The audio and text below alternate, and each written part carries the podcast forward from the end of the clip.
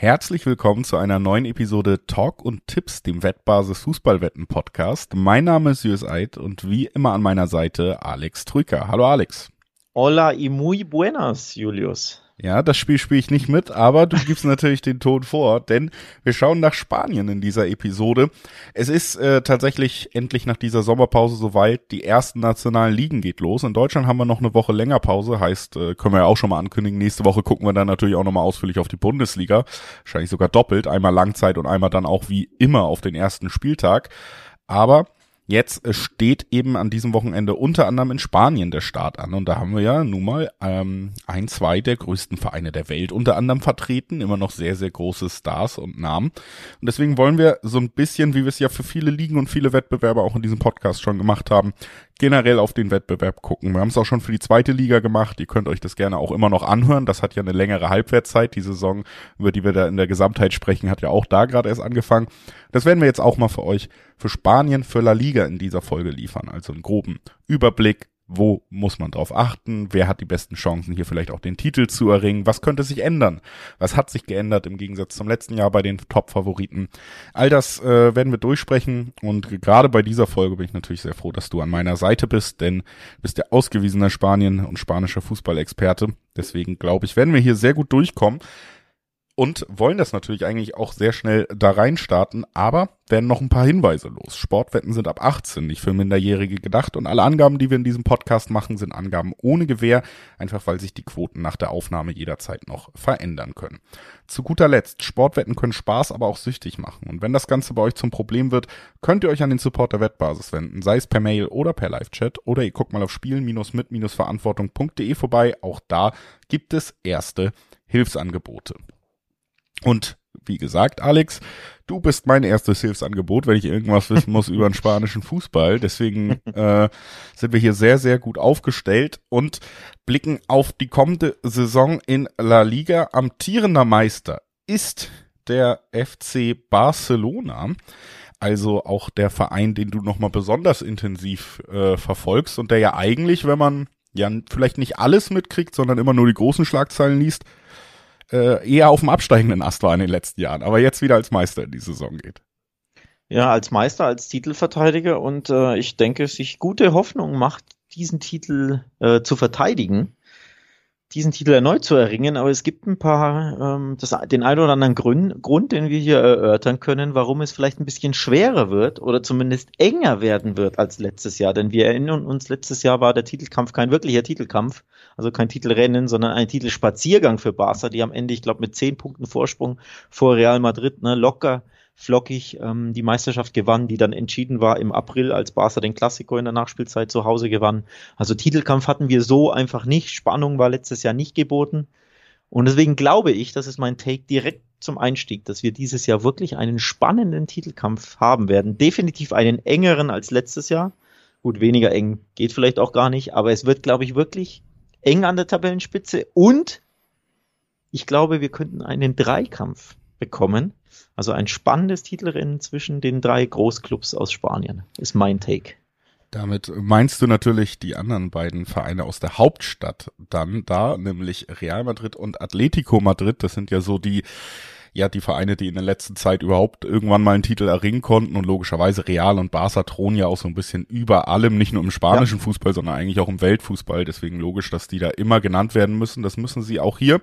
Aber wir werden das jetzt ausdiskutieren und ich stelle es erstmal so ohne Erklärung, dann äh, wissen die Leute schon, es kommt eine Diskussion rein. Ich könnte mir vorstellen, dass es einen Grund gibt, warum das nicht so spannend wird dieses Mal da oben wieder. Ähm, und das liegt wieder, wie im letzten Jahr, dann hauptsächlich an Real Madrid. Aber warum das so ist, werden wir besprechen.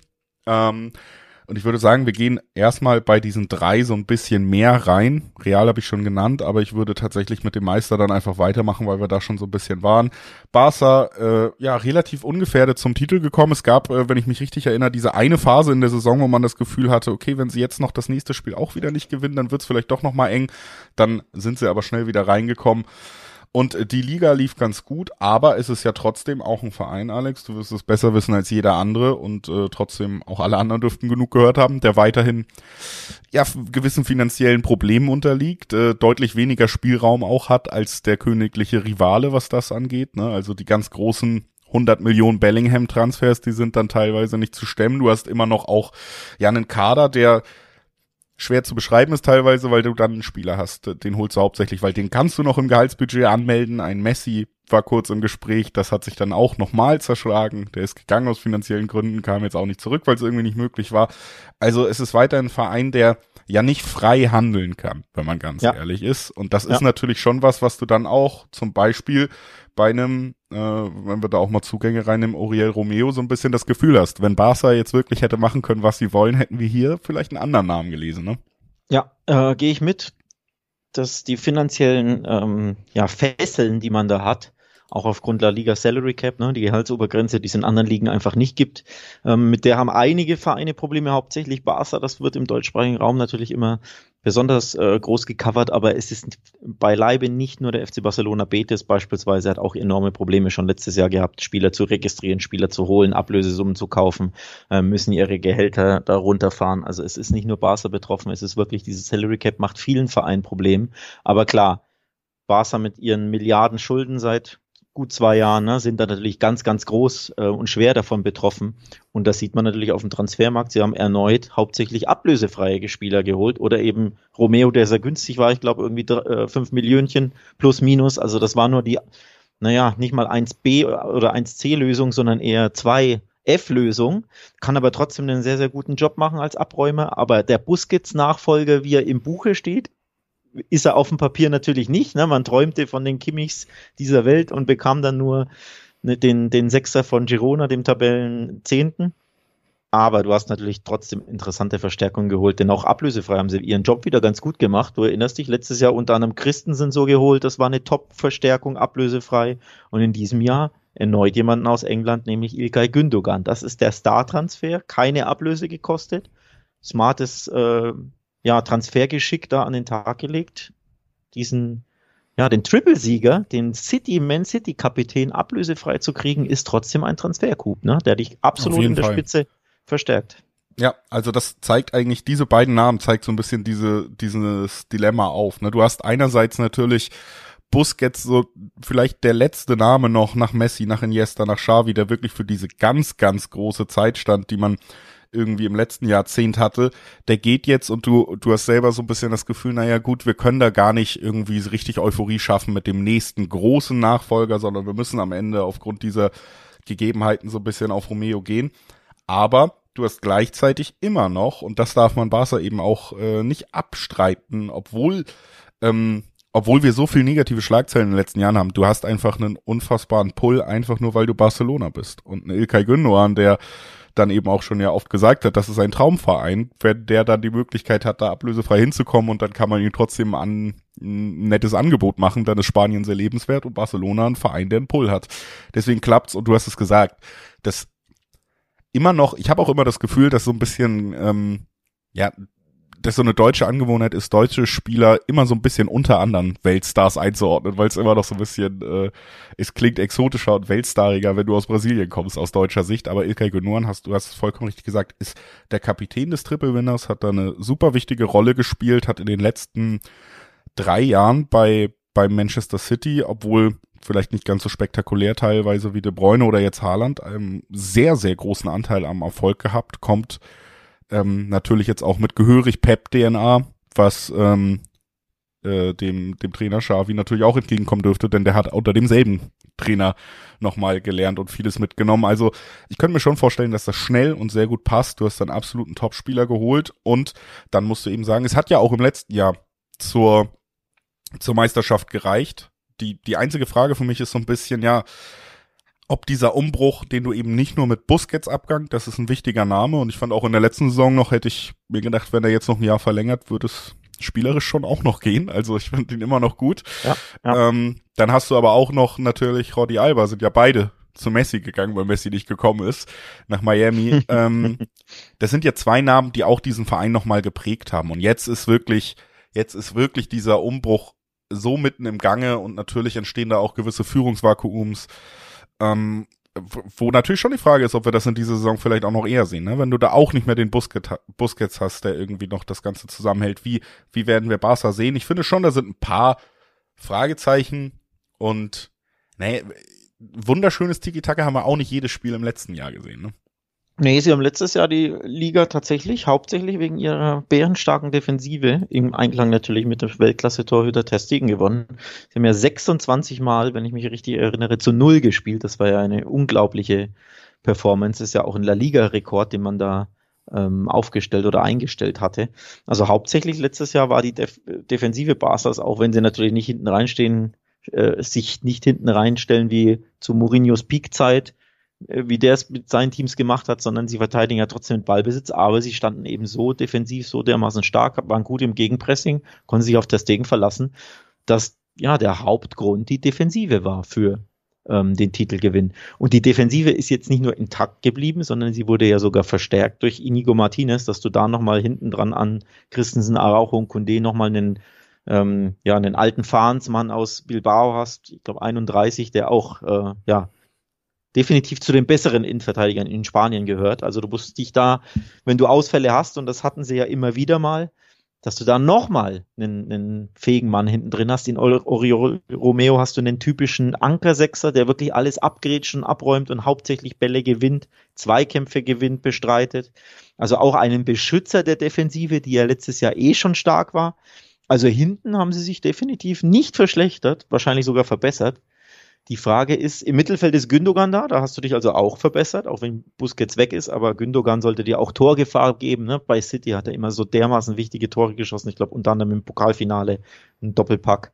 Ähm, auch also du hast dich, ähm, letztes Jahr die Meisterschaft eigentlich gesichert im Fernsehen. Genau, genau. Das waren auch seine Treffer, ja. Jahr zuvor, genau. Ähm, also du hast dich auch im Mittelfeld definitiv ähm, verstärkt, denn die Torgefahr im Mittelfeld ging Barca ehrlich gesagt ab. Ein kleines Fragezeichen gibt es natürlich jetzt im Sturm, denn da wurden sie ganz klar geschwächt oder werden geschwächt werden. Stand heute Mittwoch ist ja Dembele noch da, aber er wird zu PSG wechseln. Das haben die Barca-Verantwortlichen gestern auch bestätigt. Also da verlierst du in Dembele schon einen Schlüsselspieler für die rechte Seite, der zwar immer wieder verletzt war, aber für Xavis System ein absoluter Schlüsselspieler war, wie Xavi auch selbst ge gesagt hat. Also im Sturm ganz vorne, da fehlt dir jetzt ein wichtiges Puzzleteil. Ja, es ist so ein bisschen natürlich, ähm, das ist der Spieler am Ende und äh, mit seinem Verlust jetzt auch, auch ein bisschen der Verlust von so einer Magie, die, die ein ganz großes Team oder ein Weltklasse-Spieler reinbringen kann. Dembele war natürlich hauptsächlich auch ein temporär Weltklasse-Spieler. Erstens, weil er auch manchmal einfach gar nicht spielen konnte und zweitens, weil er es auch nicht immer macht, wenn er spielt. Aber er hat diese ganz besonderen Momente drin, die dann natürlich auch dafür sorgen, dass selbst wenn du ein Spiel dominierst, in der Liga gerade gegen kleinere Gegner nicht wirklich zum Tor kommst, dann hast du diese Spieler, die mit einer Einzelaktion wirklich mal für einen Treffer sorgen können. Und ähm, ja, Barca natürlich äh, eigentlich auch über die letzten Jahrzehnte verwöhnt mit diesen magischen Spielern. Ne? Einen gab es eigentlich immer. Und ähm, das ist schon dieser eine Punkt, der da im Kader dann so ein bisschen fehlen wird aus meiner Sicht. Trotzdem würde ich insgesamt, du hast gesagt, Mittelfeld verbessert. Wenn du hinten noch verbesserst, dann gehst du eigentlich solide in diese Saison. Und natürlich hast du bei Barca auch so ein bisschen diesen Punkt, finde ich immer noch, bei all diesen Negativschlagzeilen und so habe ich immer das Gefühl, äh, ist das wahrscheinlich der Verein, der den Titel am meisten will und braucht. Weil wenn du gar nichts Positives mehr entgegensteuern kannst, dann kann es ganz schnell kippen. Und irgendwie habe ich immer das Gefühl, Barca ist da ein bisschen mehr drin. Und das würde ich jetzt auch erstmal, um ein bisschen rüberzugehen, weil wir schon sehr lange jetzt über Barca reden, so als Überleitung nehmen für meinen Take von äh, Beginn, nämlich, dass es vielleicht gar nicht so spannend wird, diesen Need, äh, diesen Titel zu holen. Den sehe ich beim großen Konkurrenten bei Real Madrid nicht so stark gegeben. Ich finde, es gibt ein paar Anzeichen, dass äh, Real Madrid gerade auch so ein bisschen äh, das, das längerfristige Spiel spielt. Ne? Du gibst jetzt auch noch Benzema ab. Okay, holst erstmal nur José Lu als Verstärkung. Das ist sicherlich ein kleinerer Name. Ich weiß, ich habe es auch von dir schon gelesen. Sehr verlässlicher Torschütze, der das Land kennt und wahrscheinlich in der Mannschaft auch sicherlich für Tore gut, aber trotzdem ähm, wirkt es so ein bisschen mit dem Hinterkopf, wenn wir jetzt alles mitkriegen. Naja, nächstes Jahr steht da ja ein anderer Name wahrscheinlich im Sturm, nämlich Kylian Mbappé. Dann hast du nochmal verlängert mit Kroos und Modric. Du gehst in das letzte Vertragsjahr von Ancelotti und das ist ja auch ziemlich klar. Ne? Letztes Jahr war ja die Erfolgsausbeute gar nicht gut so unbedingt. Ähm, es ist auch ziemlich klar, dass er nicht verlängert wird, aber du gehst nochmal mit ihm jetzt in diese letzte Saison und für mich wirkt da vieles so ein bisschen ja konzentriert auf die nächsten Jahre. Natürlich hast du trotzdem große Transfers getätigt, ein Bellingham, aber auch der ist jung und auch der wird sicherlich im ersten Jahr vielleicht auch deswegen nochmal die Verlängerung ein bisschen von Kroos und Modric da noch reingeführt in alles, was zu Real Madrid und diesem Spiel gehört. Und äh, mit Ada Güler natürlich auch einen Spieler geholt, der super spannend ist, aber der vielleicht auch noch nicht das Startelfniveau von Real Madrid direkt mitbringt. Ne? Also für mich ist Real in diesem Jahr gibt's für mich schon Anzeichen zu, zu sagen, man kann echt sagen, okay, die gehen auch bewusst in ein Übergangsjahr. Ich äh, finde eine Parallele ganz interessant, weil du ja äh, Rosselu genannt hast. Ähm, irgendwie passend zu den Bayern in der letzten Saison, als die Bayern ihren Topstar abgaben in Lewandowski, also ihren Topstürmer, ihren Torgaranten, und dann keinen holten und dann mit Choupo-Moting spielten und der dann natürlich ab und zu gegen Mainz und Hertha und wie sie alle heißen dann die Tore macht, aber über auf Strecke gesehen und vor allem in den wichtigen Momenten in der Champions League, in den Top-Spielen gegen City, Paris und wie sie alle heißen, hast du gemerkt, ja eigentlich hätten wir doch vielleicht besser einen richtigen Killer-Mittelstürmer holen sollen und uns nicht auf Choupo-Moting verlassen sollen, weil dann hat's nicht gereicht. Und da ist die Parallele zu Real Madrid. Die haben jetzt Benzema verloren und haben nur in Joselo oder Joselu, haben sie ja einen verlässlichen 14, 15 Tore Stürmer erzielt, der immer bei Abstiegskandidaten wirklich regelmäßig traf. Also eine tolle Ausbeute bei Alaves Espanyol musst du erstmal schaffen. Aber der ganz ehrlich natürlich nicht das Niveau hat, ähm, eines Benzema, eines Lewandowskis, eines echten Killers, eines Mbappé. Und ich glaube, auf Strecke, wenn sie wirklich keinen holen sollten im Sturm, wird sich das bemerkbar machen, negativ. Ähm, über 60 Spiele mit Champions League, mit Pokal, hast du nur einen Mittelstürmer in Rosselu, einfach einen von, von Abstiegskandidaten eigentlich. Das ist Stand jetzt zu wenig. Und das ist für mich auch der Grund, warum ich sage, im Rennen um die Meisterschaft wird, glaube ich, Barca die Nase vorn haben, wenn Real keinen Mittelstürmer holt, weil das aktuell zu dünn ist. Aber, und das ist das große Aber, Transfermarkt hat halt einfach noch bis Ende August offen. Und Mbappé darf aktuell bei PSG nicht mittrainieren und ist außen vor. Und da weiß man nicht, wie sich das noch zuspitzen wird, ne? wie ja. sich das noch entwickeln wird. Und deswegen würde ich es nicht ausschließen wollen, dass sie vielleicht dann doch mit Mbappé landen Ende äh, August im weißen Trikot und dann müssen wir das Ganze nochmal anders betrachten. Ne? Ja, also wenn du so einen Spieler holst und wie gesagt, das ist auch so ein bisschen der Mannschaftsteil, wo jetzt offensichtlich kleinere Namen erstmal nur noch am Start sind im Vergleich zu den letzten Jahren also wenn das noch passiert, und dann sind wir natürlich auch ganz klar an dem Punkt, den ich zu Beginn auch angesprochen habe, als wir über Barca geredet sind, dann reden wir auf einmal über Real Madrid, die in einem Sommer Bellingham und, Bellingham und Mbappé verpflichten können. Die Mittel hat Barca nicht und das ist dann auch der große Vorteil ähm, in der Meisterschaft vielleicht. Aber Stand jetzt, äh, ohne Mbappé, bin ich da genau bei dir und sehe das so ein bisschen, ja, als äh, also es, es scheint ja erstmal von außen betrachtet relativ klar zu sein, dass Real Interesse an Kylian Mbappé hat, wenn der Vertrag nächstes Jahr ausläuft und wenn man das so angeht und dann sagt, ja gut, dafür kann Barca dann dieses Jahr nochmal den Titel holen. Ab nächstes Jahr sind wir wieder auf Trippelkurs ungefähr, wenn die Mannschaft dann steht. Ähm, kann ich das auch irgendwie nachvollziehen? Das ist so der Eindruck, der, der so ein bisschen vermittelt wird.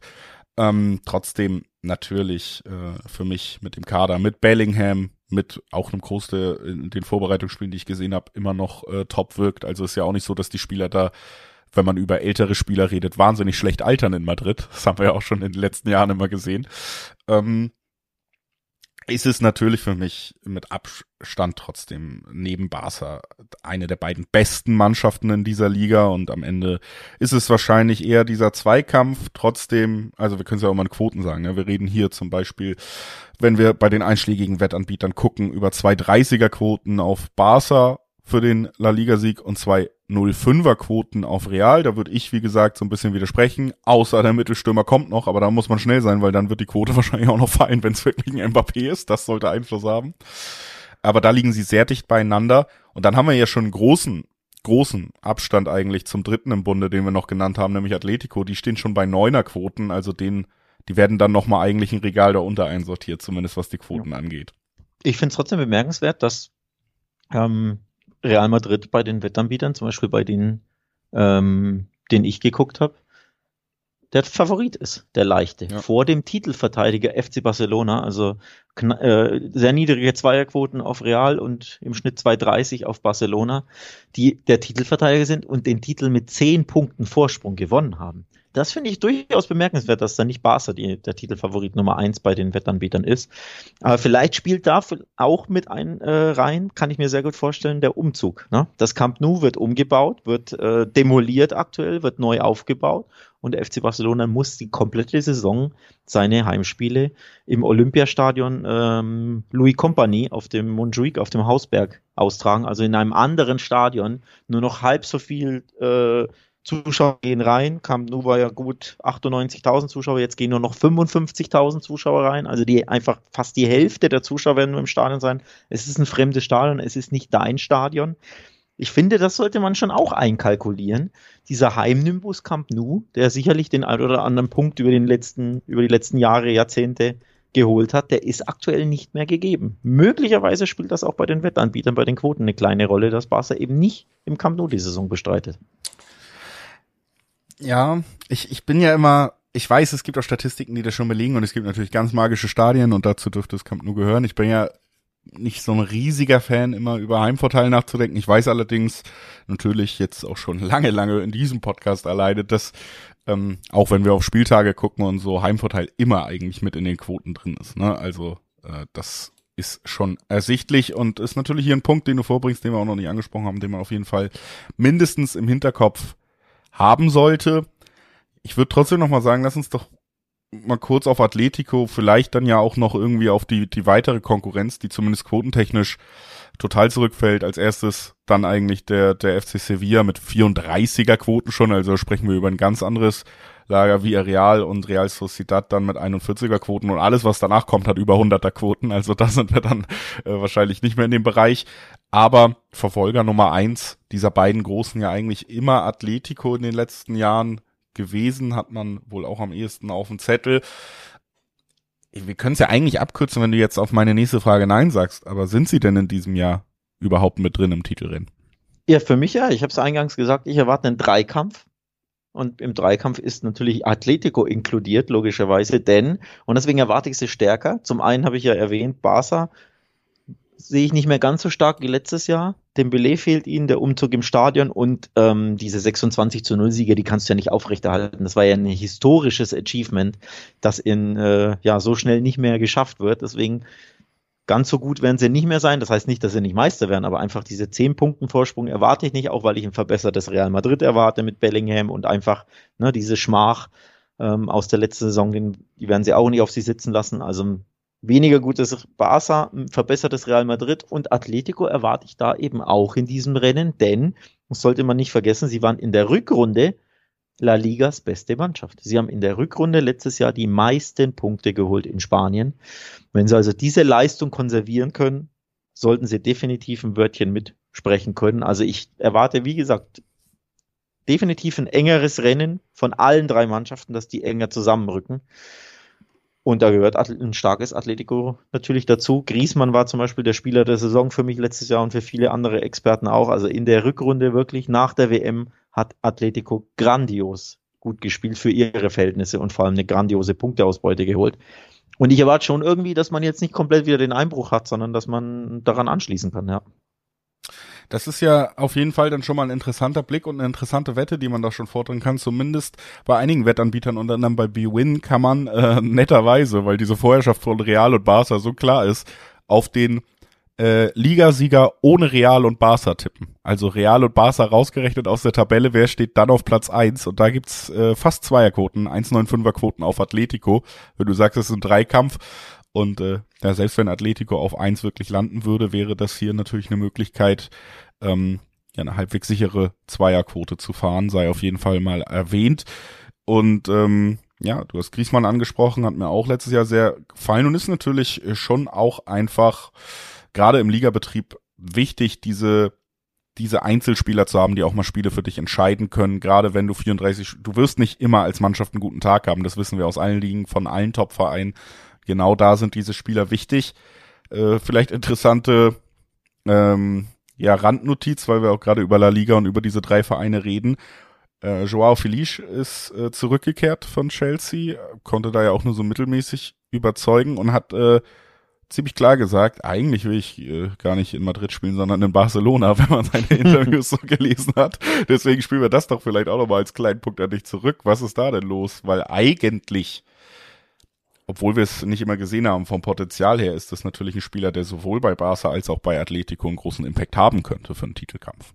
Er ist einfach beim falschen Verein gelandet. Er ist äh, zum falschen Club mit der falschen DNA und dem falschen Trainer, der diese DNA ähm, vorgibt, gelandet. Bei Cholo Simeone musst du halt hauptsächlich arbeiten, arbeiten, arbeiten gegen den Ball, kontern, äh, mauern, fighten, Zweikämpfe bestreiten, den Ball erobern. Und all das ist halt Felix Welt eher nicht. Und offenbar ähm, setzt er das nicht immer so um. Und deswegen wurde er schon im Winter abgegeben an Chelsea und jetzt äh, kam er zurück. Aber Atletico möchte ihn nicht, würde ihm am liebsten abgeben. Er möchte am liebsten auch woanders spielen. Bei einer Mannschaft, die den Ball hat, die gerne aktiv mit dem Ball spielt, würde er viel besser vom Spielertypus passen. Ich bin gespannt, ob es diese Mannschaft noch geben wird. Ähm, wie gesagt, die Transferphase geht ja noch drei Wochen. Also ich erwarte da definitiv einen Abgang. Aber Atletico will ihn auch nicht wieder verleihen oder für günstig irgendwie für 30, 40 Millionen abgeben, wie man es ja normalerweise machen müsste. Ne? wenn ein Flop einfach scheitert mit 100 Millionen, dann kannst du nicht erwarten, dass du ihn zwei Jahre später wieder für 100 verkaufst, wenn einfach zwei Jahre nichts zeigt. Aber Atletico sagt, nö, nö, nö, wir haben da bestimmt eine bestimmte Evaluation, wir erwarten Preis X, wenn der nicht gezahlt wird, naja, dann bleibt er bei uns. Und das ist aktuell nicht so glücklich für beide Beteiligten, denn er spielt keine Rolle im Kader. Ich glaube, er darf nicht mal wirklich so richtig mittrainieren mit den Profis oder zumindest äh, die Abschlussspiele nicht bestreiten. Also Simeone hält gar nichts von ihm, die kommen nicht miteinander zurecht da muss ich noch was tun. Und das Interessante ist ja, in der Rückrunde ohne Felix hat ja Atletico sehr viel besser gespielt als in der Hinrunde mit Felix. Also auch die Mannschaft funktioniert besser ohne diese Personalie Felix, eben wenn du Griesmann als den Strippenzieher installierst, der alles für dich macht auf der falschen Neue, auf der 10, auf der 8 teilweise im Zentrum, da wo Felix sich auch am wohlsten fühlt. Und vor Griesmann dann eben in Morata ein echter Mittelstürmer steht, ne, der in die Tiefe geht, der Flanken abnimmt, dann spielt Atletico am besten. Also für Felix ist einfach kein Platz unter Chole Simeone bei Atletico. Ja, also eigentlich äh, ja, kann man da in der Situation natürlich schon noch irgendwie mit einem Transfer rechnen, auch ich glaube, weil mittlerweile sowohl Simeone als auch der Verein erkannt haben wird, das, was Felix noch für uns sein kann, ist vor allen Dingen äh, ein Asset, um ein bisschen Geld zu verdienen, ne? der noch irgendwie einen Markt hat vielleicht. Äh, aber Barca aufgrund der finanziellen Situation schwer vorstellbar für mich, oder, oder würdest du da widersprechen? Ja, sie haben ja kein Geld. Ja. Ähm, also wenn sie ihn leihen können, dann würden ich mein, sie. Da war man Atletico gegenüber mit Griezmann und Co. natürlich auch immer mal erfinderisch, ne? Da war man erfinderisch und da war man sogar ähm, zuvorkommend. Ähm, aber ja, schwer vorstellbar. Es ist, es passiert noch viel, aber Felix ist für mich auch nicht die Personalie, und die ich mich jetzt aufhängen würde, ob Atletico erster, zweiter oder dritter wird. Er spielt keine Rolle, sie spielen besser ohne ihn, von daher ist das ja zu auserzählt. Ich finde es viel interessanter, was sie in der Abwehr gemacht haben.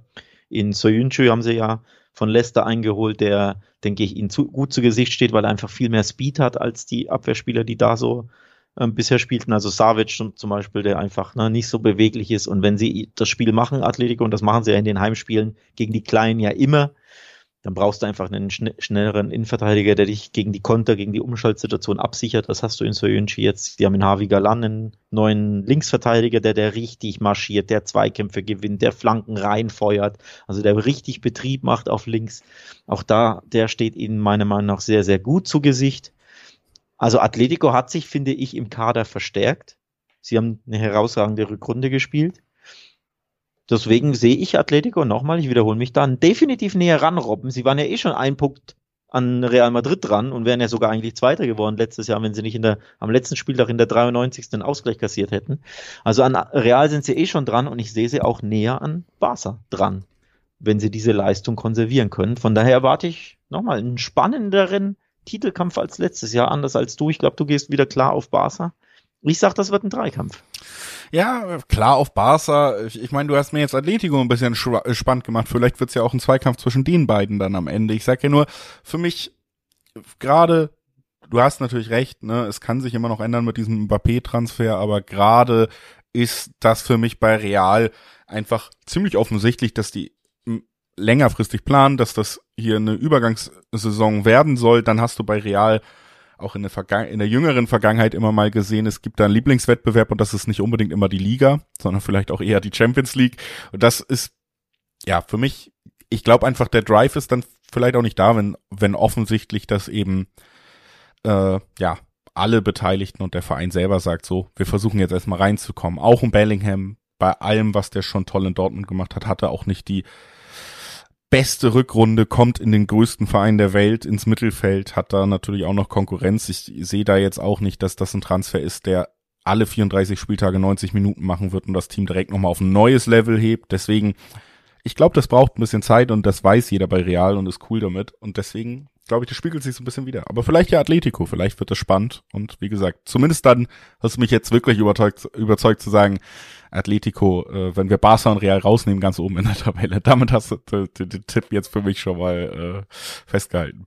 Also der Stachel muss ja bei Real trotzdem tief sitzen, da sie ja letztes Jahr chancenlos tabellarisch waren, mit den zehn Punkten Rückstand gegen den Erzrivalen und auch den Klassiker ja verloren haben im April ähm, und auch dem Supercup ja verloren haben in Saudi-Arabien, ist jetzt natürlich nicht die wichtigste Trophäe, ist aber definitiv in Spanien wird die wichtiger gesehen als in Deutschland und in, immer in dem Moment, wo sich die Erzrivalen treffen, wo es den Klassiko gibt, wird diese Trophäe einfach nochmal oder gewinnt nochmal an Bedeutung, weil du sie einfach gegen deinen Erzrivalen gewinnst. Also da glaube ich, sitzt der Stachel schon bei Real ein bisschen tief.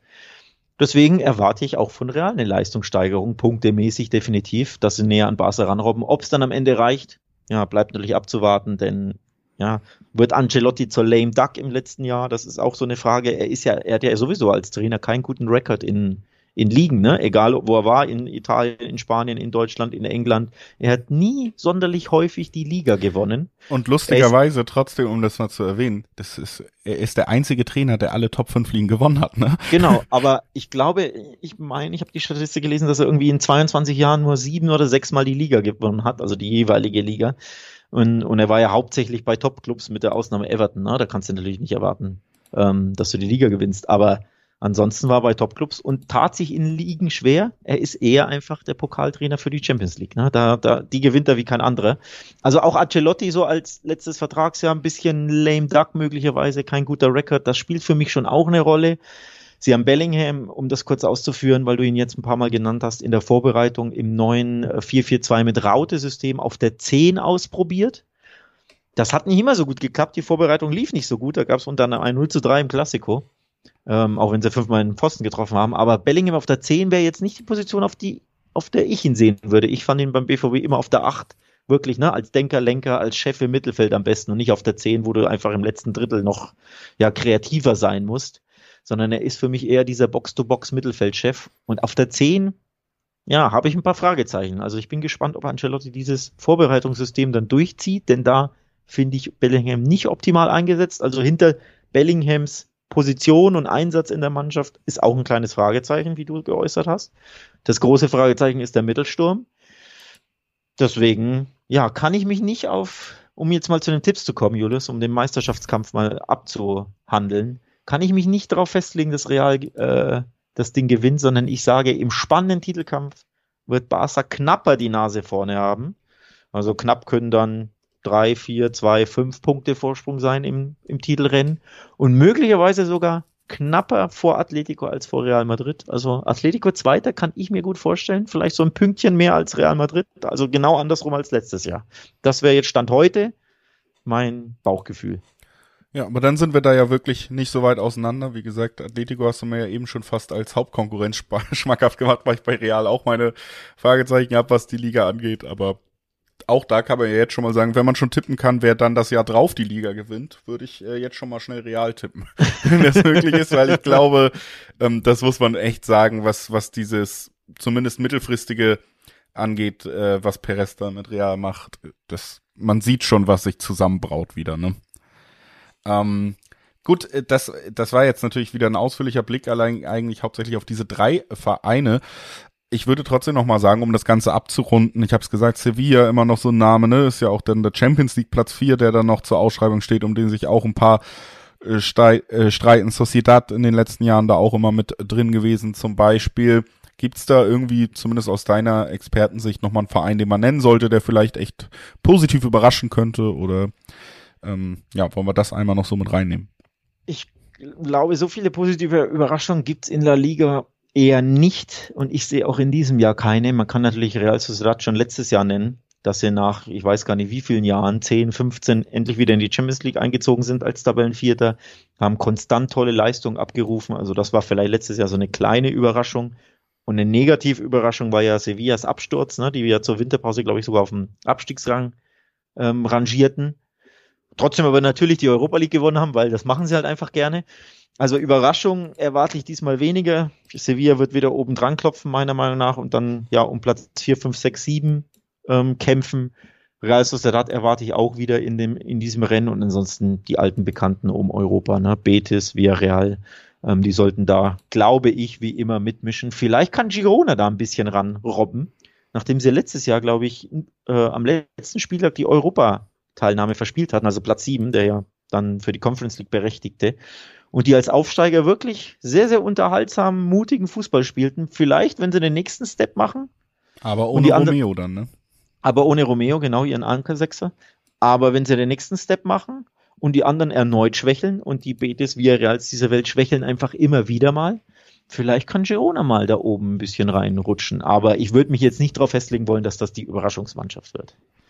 Was wir auch immer noch machen, und damit würde ich fast schon den Deckel drauf machen, ist dann äh, mal von den Vereinen auf die einzelnen Spieler gucken. Ich habe es gesagt, La Liga ja eigentlich auch immer bekannt für die großen Namen, aber im Sturm ja, gibt's mit Lewandowski natürlich bei Barca den einen Namen, der ist aber jetzt zumindest nicht mehr in dem Alter, dass er so einen Hype entfachen kann, wie vielleicht ein Mbappé oder ein Haaland. Trotzdem natürlich einer der Top-Stürmer. Und die Frage, ja gut, ist dann ist dann der Torschützenkönig gesetzt mit Lewandowski oder fällt uns da doch wer ein? Für mich ist er gesetzt. Ähm, ich bin die, ich bin die Riege der Torjäger auch durchgegangen und äh, ja, da gibt's einfach nicht den, äh, den Namen, der irgendwie die Torjägerkanone Lewandowski, glaube ich, streitig machen kann. Klar, Rosselu, könntest du argumentieren, wer 14, 15 Tore bei Absteigern schießt, Espanyol Alaves, jeweils beide abgestiegen und jeweils hat er 14 und 15 Tore geschossen, der kann natürlich bei Real Madrid einen draufsetzen oder könnte. Sollte er natürlich auch bei einer besseren Mannschaft, die ständig Torschossen hat, aber es ist ja ja nicht klar, ob er überhaupt gesetzt sein wird. Er wurde ja eigentlich eher als ne, 2B-Lösung geholt. Und dass er jetzt gleich mehr Tore schießt als Lewandowski, kann ich, der ja wirklich gesetzt, gesetzt, gesetzt ist, der ja nie auch nur ausgewechselt werden möchte, kann ich mir nicht vorstellen. Griesmann war natürlich der Top-Torjäger letztes Jahr in Tore und Assists, aber er ist ja nicht bekannt dafür, 20 plus Tore zu schießen. Ähm, und dann wird es schon dünne, ne? was es so an, an Mittelstürmern von Format da vorne gibt. Von daher ähm, wundert das nicht, dass Lewandowski ähm, auch bei den Wettanbietern die ganz, ganz, ganz, ganz, ganz klare Nummer eins ist, wenn es darum geht, wer Torschützenkönig werden wird. Also wenn ich jetzt mal bei Bet365 schaue, Lewandowski 1,50er Quote, dahinter kommt Griesmann auf Platz zwei mit einer 13er Quote. Ja. Und dann hast du Rodrigo 17er Quote und Vinicius Junior 17er Quote. Die beiden, ja, Flügelstoffer von Real Madrid, die ja auch keine ne, Top, Top, Top Torjäger sind, sondern eher Flügelspieler. Also Lewandowski und sonst nichts. Das sehe ich tatsächlich auch so. Ich glaube, da gibt's wirklich nicht mehr so viel hinzuzufügen. Was es noch hinzuzufügen gibt, ist, dass der Spieltag eins von La Liga vor der Tür steht und wer da explizit auf diese einzelnen Spiele noch besser vorbereitet werden will, wenn er auch direkt den Spieltag tippen will, der kann sich natürlich auch nochmal auf wettbasis.com umschauen, denn da gibt's die Vorschau auf den ersten Spieltag und die spannendsten Quoten, die besten Tipps und Wer sich mal beim Tippen ausprobieren will, der kann das natürlich auch beim Wettbasis Predictor tun. Da kann man sich nämlich kostenlos registrieren, kann sich anmelden, Tipps abgeben, spielt sogar um Echtgeld mit und äh, befindet sich in der Rangliste, wo man dann am Ende sieht, ja, wer tippt am besten beim Wettbasis Predictor. Wie gesagt, kostenlos könnt ihr euch da registrieren, guckt da auf jeden Fall auch mal vorbei. Und äh, generell, wie gesagt, wettbasis.com, eure Anlaufstelle Nummer eins über alles, was ihr noch wissen wollt, wenn dieser Podcast zu Ende geht.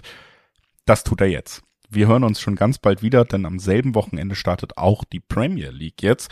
Und auch über die wollen wir in diesem Format nochmal kurz sprechen, in so einer kleinen Langzeitfolge. Das machen wir auch. Und generell gilt, wie immer zum Abschied noch einmal der Hinweis. Abonniert gern diesen Podcast, egal wo ihr ihn hört, folgt oder abonniert, wie auch immer es da heißt, dann verpasst ihr auf jeden Fall keine neue Folge. Wir bleiben euch auch in dieser Saison treu. Also, viel Spaß mit spanischem Fußball. Danke fürs Einschalten und ciao.